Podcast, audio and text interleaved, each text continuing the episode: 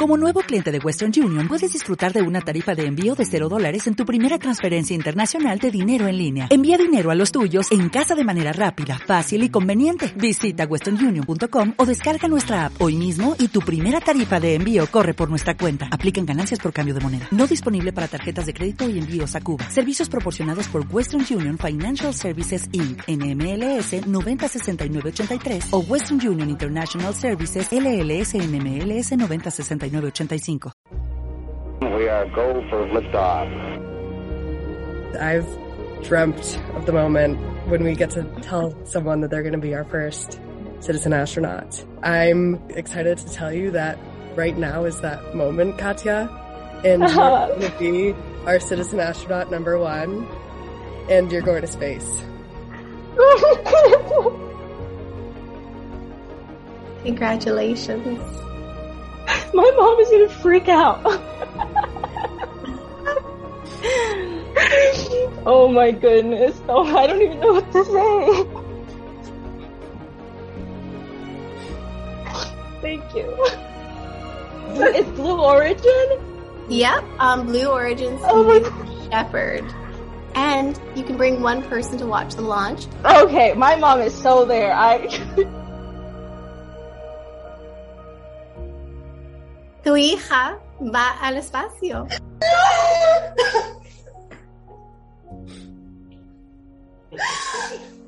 Oh my gosh. Te amo, bebé. Te amo, te amo. Te amo, lo sabía, mi vida. Siempre lo supe y siempre lo supimos. Oh my goodness. I, I Thank you so so so much.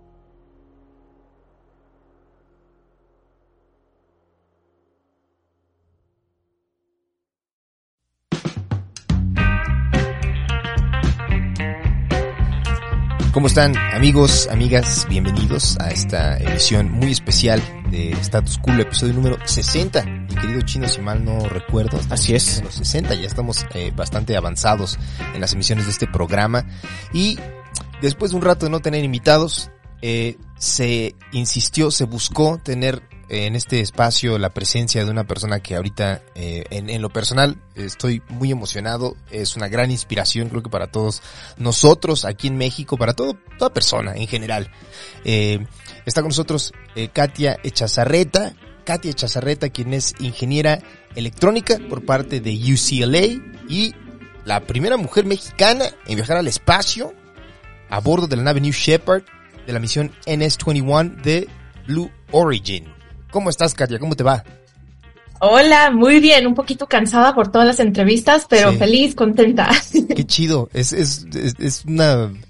O sea, creo que es más como una especie de emoción en general de parte de todo el mundo por, por lo que has logrado. Fue, ¿te esperabas como algo de esta magnitud? O sea, entraste eh, como parte del eh, Space for Humanity, me parece que era el programa. Así es, sí. estaban, ese programa es el que estaba seleccionando a, a, a quienes estarían en la, en la misión. ¿Nos podrías contar un poquito de eso, Manix? Sí, claro que sí. La organización se llama Space for Humanity, es una organización sin fines de lucro. eh, y su meta es mandar a personas al espacio para que tengan esta experiencia y regresen pues cambiados, listos para cambiar el mundo. Y fui seleccionada entre 7000 personas, pero cuando primero me dijeron que éramos los top 5, pues para mí lo más importante, yo sabía que no había, eh, pues no había ido una mujer mexicana al espacio, Ajá, nacida en México, porque tenemos a Ellen Ochoa, que tiene familia mexicana, pero nació en los Estados Unidos. Así que yo les platicaba mucho a la organización de lo importante que sería algo así, no nada más para México, pero para Latinoamérica.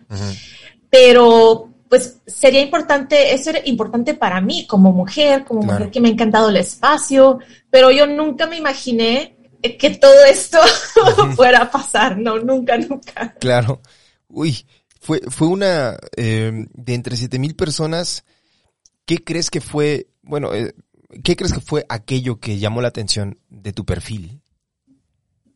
Pues primero que nada, yo les platiqué toda la historia de mi vida. Lo más importante para mí era que ellos entendieran que es muy importante contar las historias de las personas que han podido lograr cosas grandes como estar en la NASA, Claro. este, estudiar ingeniería, ser mujer, ser mexicana, pero que no venimos de, de dinero, que no venimos de mucho privilegio, que no, Sí. o sea, que no, no tuvimos e- esas, esas cosas cuando éramos niños Claro. porque todavía hay muchas personas que vienen de, pues, de lugares así, de familias así, que sienten que no van a poder lograrlo Sí, porque no tuvieron eso al principio. claro. Entonces, yo les platicaba mucho sobre eso, sobre mi historia, sobre, pues, cuando comencé a trabajar en McDonald's a, a- a Sí. los 17 años. Yo empecé a trabajar a los 14 años, hacía Wow. lo que me dejaban hacer Sí, eh, enseñaba a unos niños, unos gemelos que no querían aprender. Ahí estaba yo llorando, una niña de 14 años, y tratando de nada más ganar un dinerito. claro. Así que esa es la historia que yo quería contar de los mexicanos que pues somos bien trabajadores y que eventualmente llegamos. Y yo creo que eso más pues mi pasión por, por la ciencia, la ingeniería y el espacio es lo Claro. que me ayudó a llegar ahí. O sea, sí fue una motivación desde morrilla, desde pequeña, tu tus ganas de ir a, a salir de la tierra. O sea, que, que Sí. habla un chingo de un espíritu bien grande y bien fuerte y bien, bien interesante decir, al chile mi sueño es salir del planeta Tierra. No mames, qué chingón. La neta, la neta es como algo que en mi cabeza digo, o sea, mis aspiraciones llegan hasta cierto punto, pero decir, quiero dar ese paso y ver la Tierra desde allá afuera. Wow. Y aparte eres de Guadalajara, ¿no? Sí, sí, sí. Y sabes qué? Para mí siempre fue algo interesante, porque yo digo que yo nací así. Siempre he amado el espacio. Claro. Pero lo que más me ha ayudado, especialmente como inmigrante, Sí. eh, son esas palabras que muchos de nosotros inmigrantes oímos de que pues estamos lejos, pero estamos viendo la misma luna, estamos viendo Claro. las mismas estrellas. Sí. Así que esto me lo decía mi abuelita y me ayudaba mucho. Y yo sentía mucha conexión con el universo, con el espacio. Sí. Yo sabía que estaba tan grande y que nuestros problemas eran tan chiquitos, pero Sí. todo eso está aquí en este planeta. Sí, todo, todo lo que conocemos está en este planeta que está tan chiquito, así que yo quería, no sé, sentía tantas ganas de, de salir y darle las gracias desde afuera. Claro, claro. Este, te- yo tengo familia en, en Guadalajara, mis hijos nacieron en Guadalajara, mi esposa es de allá, es de por ahí cerca de Oblatos. De, de- digo, Sí. si no es mucha indiscreción, ¿de qué parte eres para que le platique a mi esposa? Pues de hecho mi abuelita ahorita vive en un lugar que se llama Islahuacán, ¿Ok? que está al lado de Chapala, ahí vive parte de mi familia. Chingón. Este, y yo nací cerca de Tonalá. Ah, ok, va, va, va. Qué chido. Sí, eh, aquí hay una, bueno, más bien, una de las dudas que tenía era eh, la misión tal cual cuando despegó fue el 4 de junio o el 6 de junio, perdóname que se me, se me está... El 4. 4 de junio. ¿Y cuánto tiempo duraron ustedes en, en órbita? Fue, el vuelo fue un total de 10 minutos. Ok. Y pasamos, creo que 4 minutos en gravedad cero. Cuatro minutos en gravedad cero. Vi el- Sí, el- que se sintieron como 10 segundos. Claro. Vi, el tweet que pusiste eh, donde decías que seguías viendo, o sea, cuando dormías seguías viendo la Tierra, seguías viendo cómo se ve desde el espacio. ¿Qué impresión? Cambia muy, ponías en el tweet que cambia, cambió tu perspectiva en la, de la vida, tal cual. Es ver, sientes que viste como si te desconectaras de la Matrix un rato y vieras como qué somos, de dónde venimos, este escenario en el que se, des- se desarrolla la vida humana. Así es, sí, es una experiencia que ni siquiera sé cómo explicarla. Cuando sale, eh, y, y más que nada, porque cuando estás en el cohete, pues subiendo, Claro. ya para salir del planeta, yo pensaba que iba a ser algo más gradual, que se iba a ver como, por ejemplo, el cielo y luego un poquito más oscuro, un poquito más oscuro, y no, lo que pasó es que veía el cielo, podíamos ver que estábamos todavía en la Tierra Ajá. y a los dos segundos Sí. ya estabas afuera. Así que no te dio tiempo como de, de O sea, pues, pa- procesar. Pasaron del cielo y después ya el espacio. Ya, ya. Ay, cabrón.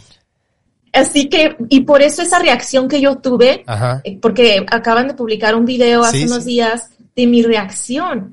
Y es que no fue algo que yo podía o sea, no, no fue esa transición que yo estaba esperando. Estaba en el planeta y luego estaba fuera del planeta Wow. y por eso hice la cara de que, ¿qué, Sí, sí, sí, ¿qué volteas, está estás, pasando? estás viendo en la ventanilla y como que de repente volteas como muy asustada, ¿no? A la cámara. Sí. Sí, sí, sí. Está muy chistoso. Pero también es bien chido porque es una reacción bien genuina. O sea, uno, como desde acá abajo, no se imagina absolutamente nada. Ni si yo, ahorita que planteas esto que decías, esperabas ver el cielo y después salir y esa transición inmediata no la viste venir.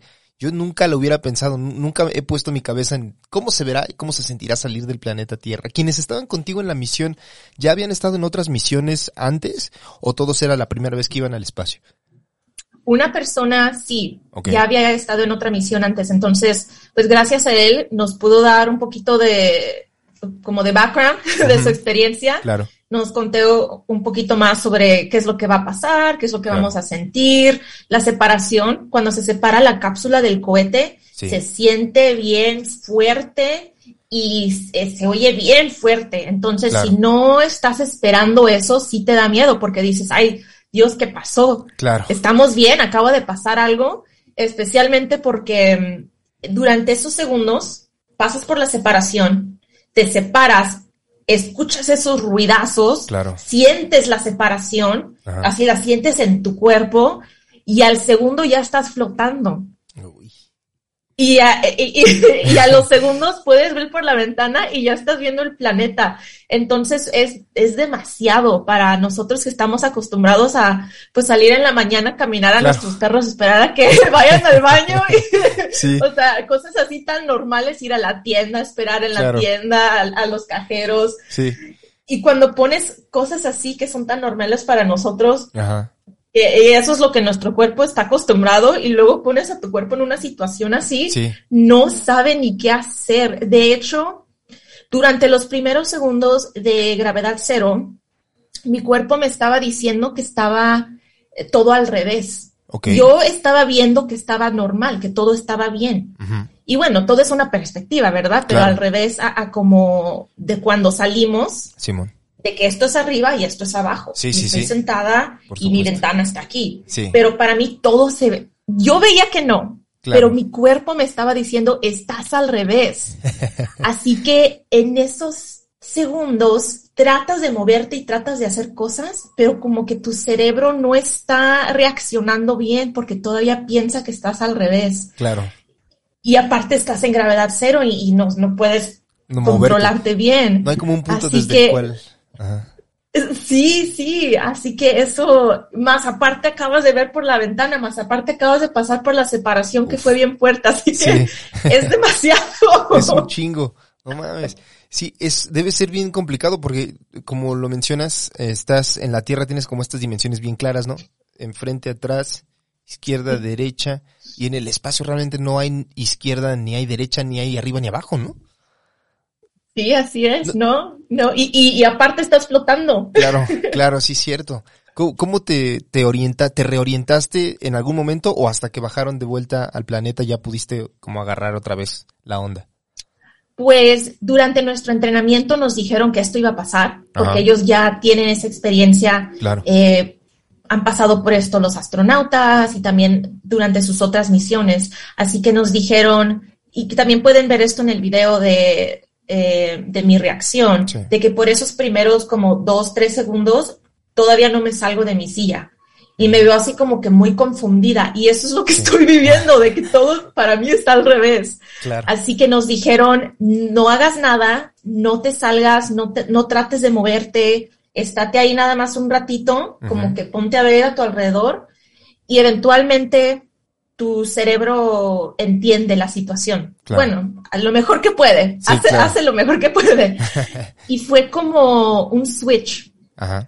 de que todo para mí estaba al revés, estaba muy confundida Sí. y así, un switch y ya, ok, ya entendí, estoy bien. Wow. Y fue cuando ya me, me, me moví y me puse a flotar y Claro. ¿Viste el sol desde la, desde la, la nave? Lo, bueno, más o menos, porque como está tan fuerte, no pude verlo, Sí. te lastima mucho los ojos y de hecho se siente muy, muy, muy caluroso. pero la cápsula está girando constantemente, porque si no, a una persona le va a tocar el sol todo el tiempo. Ah, Entonces, yo creo que me tocó el sol como tres veces, ajá. pero du- durante esos, esos segundos, nada más te volteas, ves para otro lado, Claro. lo sientes, porque si te da mucho calor, empiezas, empiezas a sudar, y ya que pase, otra vez volteas. ¿Y cuando no está el sol, hace frío en la cápsula? No, todo está regulado muy bien. Ok. Pero cuando está el sol sí había un calor, digamos, medio, medio Sí, fuerte. sí, más que nada porque estás en la ventana. Al momento de regresar hacia la Tierra, porque lo que dices este de la, la separación, me imagino que es un, eh, es un misil, bueno, sí, una nave alargada y va separando, va soltando como pedacitos, ¿no? De lo que es el misil y ustedes nada más quedan como en la puntita o cómo es cuando despega. Sí, sí, es el cohete Ajá. y está la cápsula arriba, se Sí. separa, el cohete de hecho regresa y aterriza eh, en el, el lugar donde fue el lanzamiento y la cápsula sigue como una parábola Ok. y entra a la microgravedad, estás flotando y luego después terminas esa pues parábola a la parte de arriba y regresas. Pero cuando regresas, pues entras así como en, en caída libre. Ok. Y eso sí, si yo pensaba que ya había pasado por algo medio raro y difícil, eh, todavía no. ¿Estuvo más porque- cabrón entrar? Sí, sí, sí, sí. A ver, platícanos cómo se siente.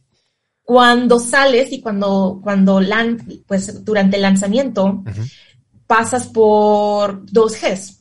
Así que durante los dos Gs pesas dos veces más de lo que pesas normalmente. Y bueno, o sea, sí estás un poquito más pesadito, pero todavía puedes, todavía Ajá.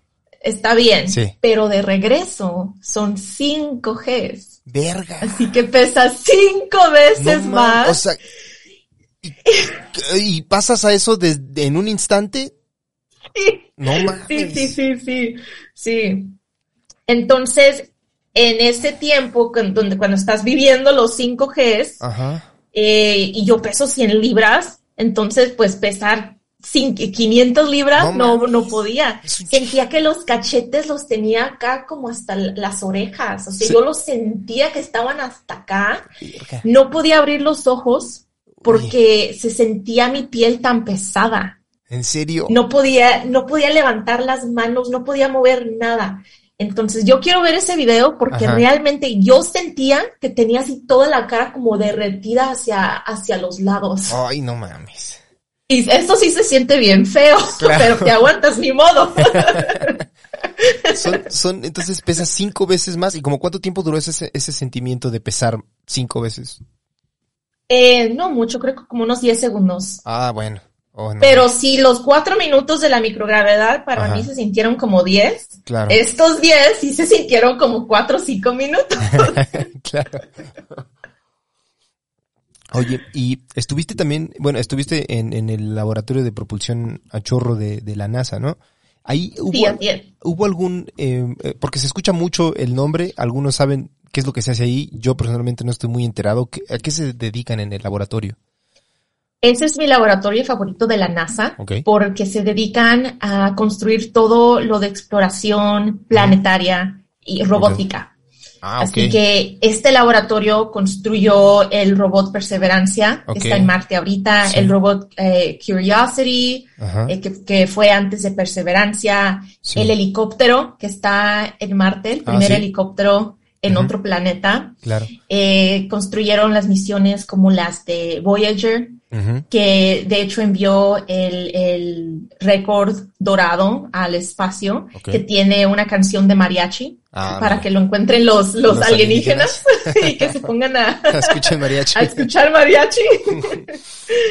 Eh, así que eso es lo que hacen ellos, se dedican a exploración planetaria, pero no nada más planetas, como de, también lunas, eh, Claro. van a mandar a una, una nave a un asteroide, Órale. Así que es muy interesante. Este laboratorio, de hecho, pues nos ha ayudado a, a aprender tanto sobre nuestro sistema solar. En ese laboratorio hacías, eh, tú como ingeniera electrónica, más o menos algo de lo que hacías ahí, ¿qué era?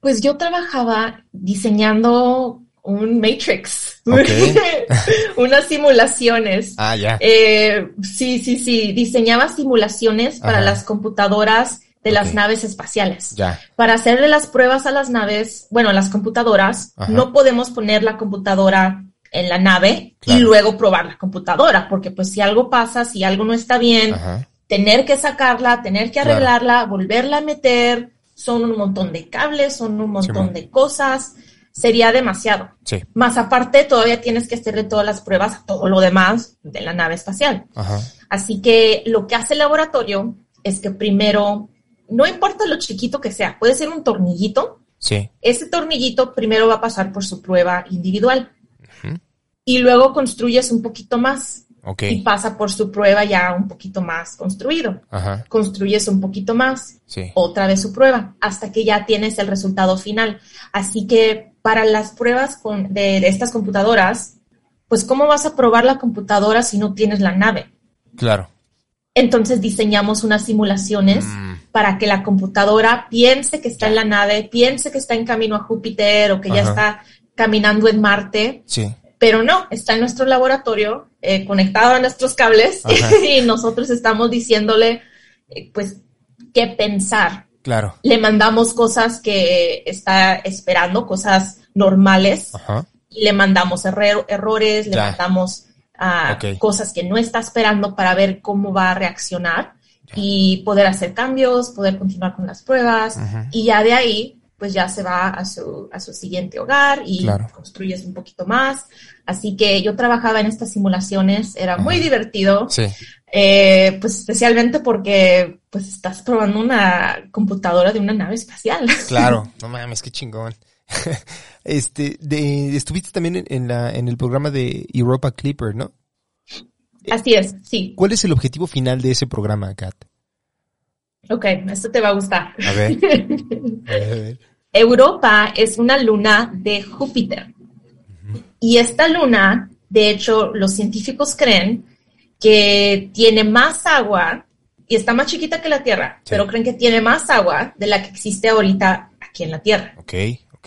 Sí. Y, y también han detectado actividad como volcánica y esta actividad que han detectado en ese, en ese mismo ámbito, en ese mismo como mm, habi- Hábitat. hábitat, Ajá. Sí.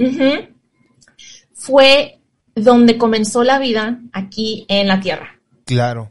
Sí. Así que por eso les interesa tanto Europa. Europa actualmente es pues el lugar número uno para buscar la posibilidad de, de la vida en nuestro Claro. sistema solar, aparte de aquí en la Tierra. Sí. Entonces, esta nave no está buscando vida, pero está buscando la posibilidad de que pueda haber vida aún en un futuro en Claro. Europa.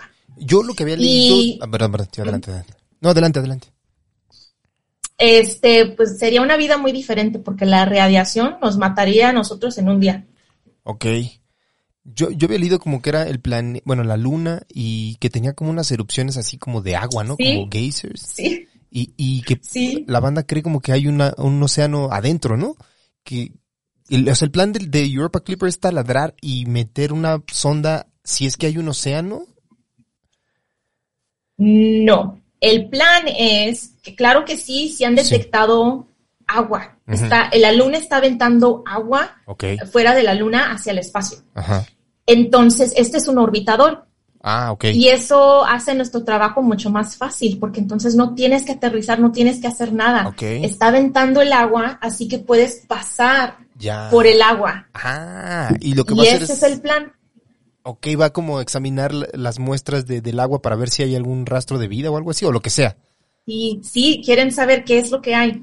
Eh, está totalmente congelada Ajá. y el agua está eh, pues abajo de esa capa Sí. de hielo, pero como existen estos hoyitos que Ajá. están aventando esa agua, Sí. pues hace el trabajo mucho más fácil porque ya no tienes que aterrizar, Claro. ya no tienes que meter nada por, por debajo de la capa, Sí. puedes nada más pasar. Claro. Claro. Wow. Es, suena como algo muy de ciencia ficción. eh, Sí. ¿No?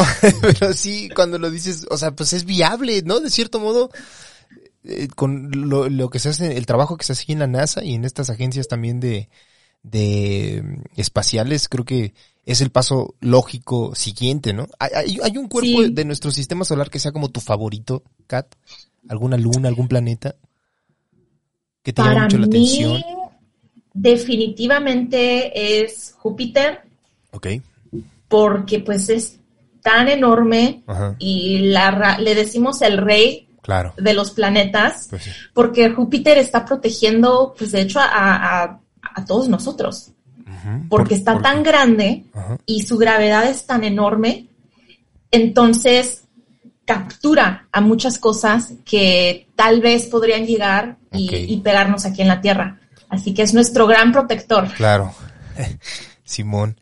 Este, oye, quería, eh, le comenté a mi, a mi manager, quien es este, es Maru, es una, una gran persona, una gran mujer. Este, le comenté que ibas a estar presente, que es como, eres alguien que, que admiro mucho, y le pregunté si me podía ayudar con unas preguntas, este, desde la perspectiva de, de ser mujer. Entonces me mandó unas preguntas y quería ver si te las puedo hacer de parte de, Sí, de parte claro de que ella. sí. Em, eh, ¿Consideras, sientes que la existencia, vida, tiene algún sentido o un eh, para qué? Yo creo, y esto es nada más mi opinión, para Sí. que luego no anden diciendo. no, no, está bien. Si hay algo que no quieras decir, también lo entendemos. No, no, no. Yo creo que no. Yo creo que no, porque todos nosotros estamos aquí por suerte. Claro. Eso es lo que yo creo, que todo pasó por suerte. Y a veces decimos, como cuando pasa una coincidencia, Sí. decimos, wow, qué suerte que esto pasó, qué suerte, qué, qué increíble que pasó. Sí. Pero si no hubiera pasado, entonces nunca hubiera pasado por tu mente. Claro. Nada más estás aquí pensando, oh, qué suerte que pasó, qué, qué coincidencia, porque sí. pasó. Así que no, no es nada de, no es nada más que eso, nada más que la suerte nos tocó una, nos tocó una vida, nos Sí. tocaron unas condiciones, tantas cosas tuvieron que pasar desde el inicio del universo para que estuviéramos aquí ahorita Sí. y es gracias a la suerte. Claro. Entonces, nosotros estamos aquí pensando en esto y pensando en, pues, ¿por qué? ¿Por qué estamos aquí? ¿Por qué pasó todo esto? Claro. Nada más porque sí estamos aquí, porque sí llegamos. Si no hubiera Pero- pasado, no Ah, existiría. exactamente, Sí, sí. exactamente. ¿Cuántas otras cosas? Tal vez otro planeta estaba así, de tal vez también tener vida, pero algo, algo pasó o algo no pasó Sí, y ya no la tiene. Claro. Entonces ellos no pueden estar aquí para preguntarse eso mismo. Claro. Así que yo creo que estamos aquí porque estamos aquí. Claro. No vamos a estar aquí para siempre. Así que haz lo que tú quieras porque no importa. Comparto, comparto tu, tu, tu opinión. Eh, dice Maru, ¿qué habilidades o aprendizajes de ser mujer mexicana debido a tu condición social consideras que fueron esenciales para alcanzar esta meta? Yo creo que una de las cosas más importantes, aparte de ser mexicana, es ser una mujer, pero también la hermana mayor en una familia mexicana. Claro, sí. Porque como hermana mayor te toca más responsabilidad. Yo, mis hermanos, mi hermana es un año menor que yo y mi hermano dos, y yo les digo los niños. O sea, porque para mí yo era como su segunda mamá y yo Claro. todavía le, le llamo a mi mamá y le digo, ay, es que estos niños, estos chamacos. Sí, Entonces, eso te ayuda mucho a, pues, a crecer, sí, a ser responsable y a- entiendes que la responsabilidad está en ti para ayudar a salir adelante, pero también ser ese ejemplo para tus hermanos y para toda la familia. Así que yo estoy muy agradecida de, de eso, que también pues fue pura suerte. Claro, sí, sí, sí. Y de hecho, hace, un- hace poquito estaba leyendo un libro de hermanas mayores, Ok, de que muchas hermanas mayores tienen eh, mucho de esto que, que nos hace, no sé, como querer más, querer ser más, más que nada por, por nuestros hermanos, por nuestra familia, ajá, a ver. y tomar como más posiciones de liderazgo. es, es más natural para nosotras. Claro. Sí, sí, sí. Y aparte, cuando pones todo eso en la perspectiva de, de, estar en una familia mexicana, que las mujeres en familias mexicanas tienen mucho más responsabilidad desde, pues desde que nacen. Entonces, definitivamente yo creo que estoy aquí por, pues, por eso. Parte es suerte y parte es, pues también suerte, porque tú no escoges nacer en una familia mexicana. Claro, claro. Te, te toca la, te toca la lotería cuando naces en una Sí. familia mexicana. Oye, eh, dice Maru, ¿qué consejo le darías a tu yo del pasado que soñó con esto? Ay, qué bonita pregunta. Me van a hacer llorar. Yo creo que le diría que los, tus sueños no son demasiado grandes. Ah, qué chingón. Cuando yo era niña, a los siete años, de hecho, yo le dije a mi mamá, yo voy a trabajar en la NASA y yo voy a ir al espacio. Eso. Pero nadie me creía. Mi mamá fue la única. Todos los demás se burlaban de mí, se reían de mí, hasta maestros. Y aunque no te digan hacia tu cara, no vas a poder, no, eso no es para ti. A veces nada más ver las reacciones de la gente y tú entiendes lo que están pensando. Así que desde muy niña yo, pues como que me enseñé a no decir nada. Cuando me preguntaban cosas así, decía cosas más simples como, ah, yo quiero ser científica o yo quiero estudiar, no sé, ingeniería. Pero mis metas siempre fueron mucho más grandes, nada más que ya no lo quería decir. Así que yo creo que por eso no hice muchas cosas que yo realmente quería hacer, porque no quería que la gente supiera. Así que a todas las niñas que estén escuchando, que pues tienen esa edad que yo tenía cuando me sucedió eso, por favor, no le tengan miedo a sus sueños, porque les voy a decir algo.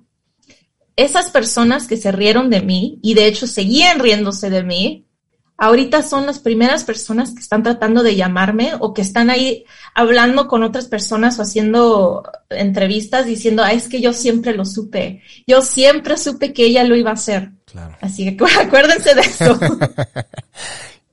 Oye, en este sueño de morrilla, eh, pues estos ya son, ya son de, de mi cosecha, ya no, ya no están las, las de Maru. Eh, ¿Tienes planeado como, es tu plan salir de nuevo al espacio en alguna otra misión? Sí, me encantaría ir a la luna. Uf, qué chingón. ¿Han habido mujeres en la luna, Kat? No. Ay, está la primera en exclusiva, está tu culo, mano. ¿eh? Así es. No. Qué chingón. Oye, y quisiera hacer unas últimas dos preguntas, si es posible. Ya Sí. eh, entendí, o quiero creer que entendí por la respuesta que me diste sobre la suerte, pero eh, ¿tú crees en, en, en algún dios? ¿Alguna deidad? Yo creo, y, y yo le llamo el universo. Em, yo creo que todos nosotros, pues, cuando te pones a pensar en, en el, en el porqué de- del lado científico, Sí. llegas a un punto, que es el Big Bang. Pero ya no puedes imaginarte nada antes de eso. Sí. Entonces tenemos que pensar en, en- en algo más. Es, ok, estamos billones y billones de años atrás. Tenemos el puntito, que es ese- el puntito que existió antes del Big Bang. ¿Qué pasó antes de eso? Sí. ¿Cómo llegó ese puntito ahí? ¿De qué está hecho? ¿Quién lo hizo? ¿Cómo se hizo? ¿De dónde vino? ¿Y por qué comenzó todo? ¿Por qué?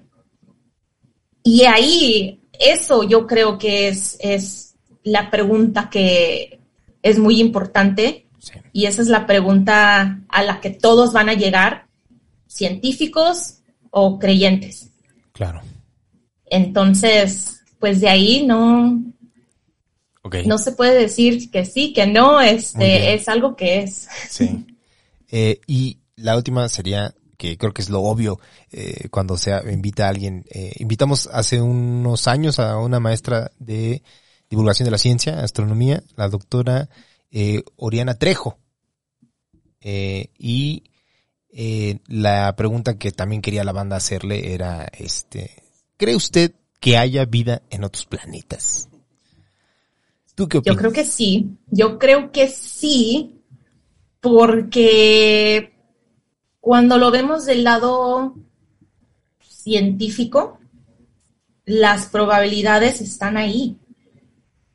Y cuando nos ponemos a pensar, no sé si hayan visto ese video, eh, es un video muy famoso donde primero creo que empiezan con la Tierra y luego con los otros planetas y luego con el Sol Claro. y los otros, este, las otras estrellas Sí. y todo se empieza a volver así chiquito, chiquito, chiquito, chiquito, hasta que cosas que para nosotros son tan enormes como nuestro planeta o Júpiter o el Sol ya ni siquiera se ven porque están tan chiquitas. Claro, sí. Como bolitas. Así que sí, sí, Ajá. sí, porque hay, hay cosas tan enormes en este universo que no es posible, bueno, para mí, Sí. no es posible que no exista otra vez esa coincidencia que creó la vida aquí. Yo creo que sería algo muy, muy, muy raro que no, Sí, del lado científico. claro. Así que esperemos Sí. que, que no sean malos. Una vez en una plática que tuvimos en otro podcast que, que está con nosotros, que se llama Herejes, el podcast, eh, estos eh, compañeros consiguieron al, em, hablar con el doctor Miguel Alcubierre y platicando con el doctor nos decía que él opinaba lo mismo también, pero que sería como una especie de vida como de animales, ¿sabes? No necesariamente vida inteligente, ni, ni, mucho menos, pero eh, justo, ¿no? O sea, sería demasiado raro que el mismo accidente o estas cosas que propiciaron que se diera la vida aquí eh, no hayan ocurrido en otro, en otro planeta. Uf. a todos los niveles, como dices, puede Claro. ser en lo microscópico hasta tal vez animales muchísimo más grandes que nosotros o Claro, mucho más inteligentes o mucho menos. sí, Nosotros somos animales también. claro. Uf. Pues, no quisiera quitarte más tiempo. Muchísimas gracias por, por tomarte este, este rato para platicar con nosotros. Este, la verdad es que mucho orgullo, la verdad siente uno como, como mexicano. Eh, y qué chingón también, o sea, poder ver a alguien que viene de esta condición social, eh, inmigrante, con todo en contra, y aún así aferrarse tanto a sus sueños que diga, chinga, su yo lo voy a lograr, y lo logre, y ahorita estés siendo la primera de, esperemos, muchísimas más, que siguiendo tus pasos y tu ejemplo, Manix, puedan llegar a- al espacio, al infinito y más allá. ¿Por qué no? Muchísimas gracias, Kat, por, por estar con nosotros. Eh, y nada, cuídate mucho y si estás por allá disponible el 6, eh, les invitamos para que vayan al show si tienen ganas. Muchísimas gracias. Claro que sí, muchísimas gracias. Bye. Bye. Cuídense.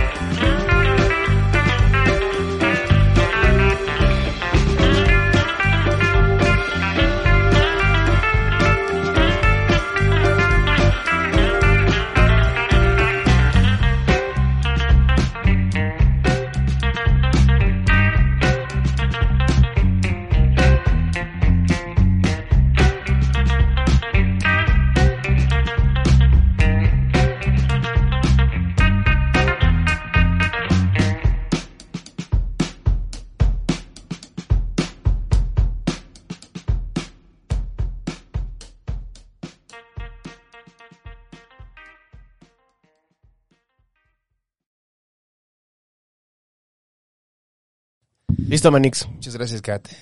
Nos vemos. Mucha- ah, era green screen. Sí, era, era lo pone acá para que se haga mejor la luz. Como va a ser en blanco y negro, el pro- los programas siempre los sacamos en blanco y negro, entonces para que se vea Ah, un ok. poquito más acá. Se veía bien dramático. Sí. Muchas gracias, Kat. De verdad es este, ya en- de, de manera personal sí, sí hay una, una admiración bien chida y pues nada, eh, el ejemplo y, y qué chingona, o sea, aparte de Tonalá, eso está, eso está muy, muy cabrón. Estás como muy cercano a mí y a mi familia, entonces Sí. qué chido, Qué buen pedo. Muchas gracias. Y claro que sí nos vemos. Órale, va, ya estás. Bueno. pues. Bye, Kat. Bye. Nos vemos.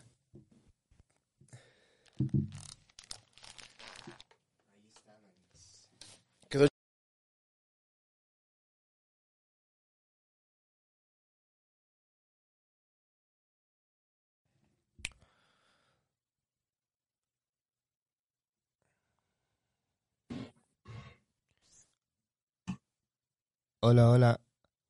Hola. Hola, Kat, ¿cómo estás? Muy bien, ¿cómo estás tú? Bien también. ¿Cómo te ha ido con todo este tema? Estoy muy Recording cansada. in progress. Pero bien. Qué chingón. Este. Bueno, igual era nada más para medio platicar, pero si quieres que. ¿Ya, ya te pusiste a grabar, chino? Ah, ok. Ah, perfecto, perdón. Déjame nada más corro a mi perrito para que va a Claro. andar ladrando. No te apures. No te apures.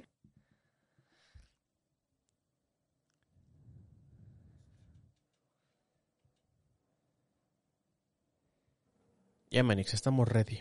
Uf, qué chulada, mano.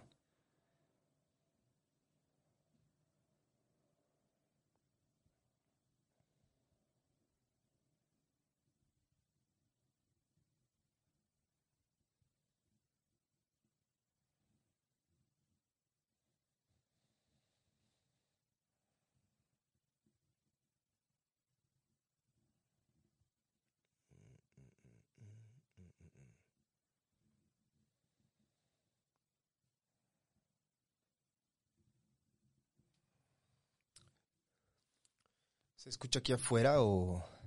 Tú, tú la escuchas, solo se está escuchando Kat en los audífonos, ¿verdad? Ok. Ok, ya. Listo. Cuando tú nos digas, ¿eh? ¿Cómo te sientes? Perfecto, ya. Es que me escucha como que hablando y se emociona, piensa que lo voy a sacar. Ya. Perfecto. Este. Tú estás ahorita en, en, en este California, en Los Ángeles, vives en San Diego. En San Diego, estoy en San Diego. Y acabo de ver que tienes un show en San Diego. Voy a el 6 comprar boletos. No, no, si, si estás ahí, por favor, te, te- permíteme invitarte, pasamos una cortesía, claro que sí, qué chingón, si estás por allá, Ay, claro. sí, sí, sí. Vale. Estaría increíble. Cámara, claro que sí, Kat, muy amable. Pues entonces, nada más tenía una duda eh, para presentarte. Eh, usualmente siempre damos como los datos generales de la, de la persona, que bueno, en este caso no son muy necesarios, ¿verdad? Todo el mundo sabe quién es Kat. Pero en sí, estaba viendo, es ingeniera eléctrica por parte de UCLA. Electrónica. Sí. Ingeniera electrónica. Ok, ingeniera electrónica por parte de UCLA y fuiste eh, parte de la tripulación de la nave New Shepard de la misión NS-21. Así es. Perfecto, uf, muy bien. Pues, ¿le damos chino? Venga, Perfecto. Manix. Vamos en 3, 2, 1. Tax day is coming. Oh, no. But if you sign up for Robinhood Gold's IRA with a 3% match, you can get up to $195 for the 2023 tax year. Oh, yeah. Sign up at Robinhood.com slash boost by tax day to get the biggest contribution match on the market. Subscription fees apply. Investing involves risk. 3% match requires gold for one year from first match. Must keep IRA for five years. Robinhood Financial LLC member SIPC.